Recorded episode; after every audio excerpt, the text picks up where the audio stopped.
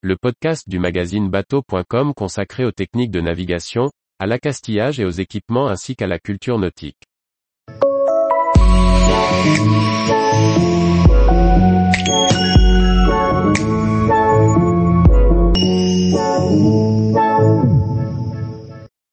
Quelle vérification effectuer lors du carénage de votre bateau fluvial? Par Olivier Chauvin. La période hivernale est propice à la mise à terre et au carénage du bateau. C'est l'occasion d'un grand nettoyage, mais aussi de vérifier tout ce qui est normalement immergé. La mise à terre d'un bateau fluvial n'est pas aussi fréquente qu'en mer, surtout parce que les salissures de la carène ne sont pas aussi gênantes en eau douce. On n'y trouve pas ou peu de coquillages pour la coloniser. Pourtant, les hélices et les safrans sont exposés aux mauvaises rencontres et leur contrôle est souvent une motivation pour une sortie de l'eau. Avant la mise à terre, il est important de faire un essai en navigation. C'est l'occasion de discerner les éventuelles faiblesses de propulsion, les vibrations d'un arbre d'hélice, le manque d'efficacité d'un propulseur d'étrave ou encore le centrage imparfait d'un safran de gouvernail. Autant de symptômes qui ne seront pas ou difficilement perceptibles au sec. Juste avant la manœuvre de sortie de l'eau, faites avaler une goulée d'antigel au circuit de refroidissement de votre moteur. Au sec, l'eau douce pourrait geler et endommager le circuit de refroidissement. Veillez également à bien vider la cale pour éviter que la présence d'eau ne risque de déséquilibrer le bateau, surtout si c'est une grue qui assure la mise à terre. Dès la sortie d'eau, utilisez un nettoyeur haute pression pour laver la carène. Les salissures se décrochent relativement facilement si on le fait sans attendre.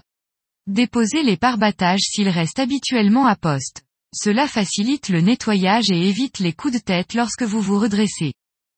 Une fois le bateau propre et calé, faites les vérifications d'usage. En cas de mauvaise surprise, vous pourrez vous procurer les pièces nécessaires sans retard. Commencez par l'arbre d'hélice qui doit tourner rond et sans point dur. Pour le vérifier, il est possible de placer un crayon en appui contre le safran et de faire tourner l'hélice, ce qui permet de mieux discerner un faux rond. On prendra soin de secouer l'arbre en tous sens pour vérifier d'éventuels signes de battement. De la même manière, on s'assurera que les fixations du tube des tambours n'ont pas pris de jeu.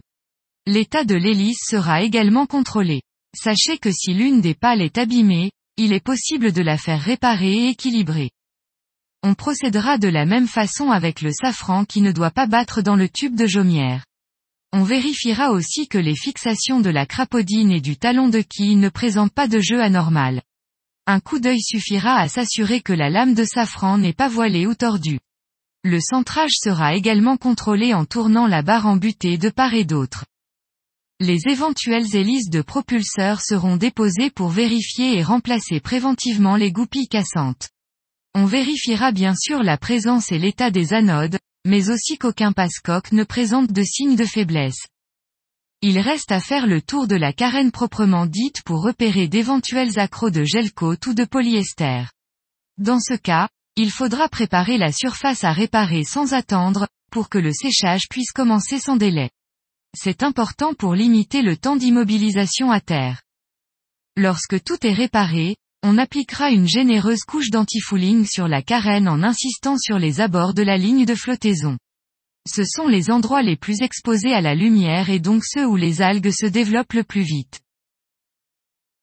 Tous les jours, retrouvez l'actualité nautique sur le site bateau.com. Et n'oubliez pas de laisser 5 étoiles sur votre logiciel de podcast.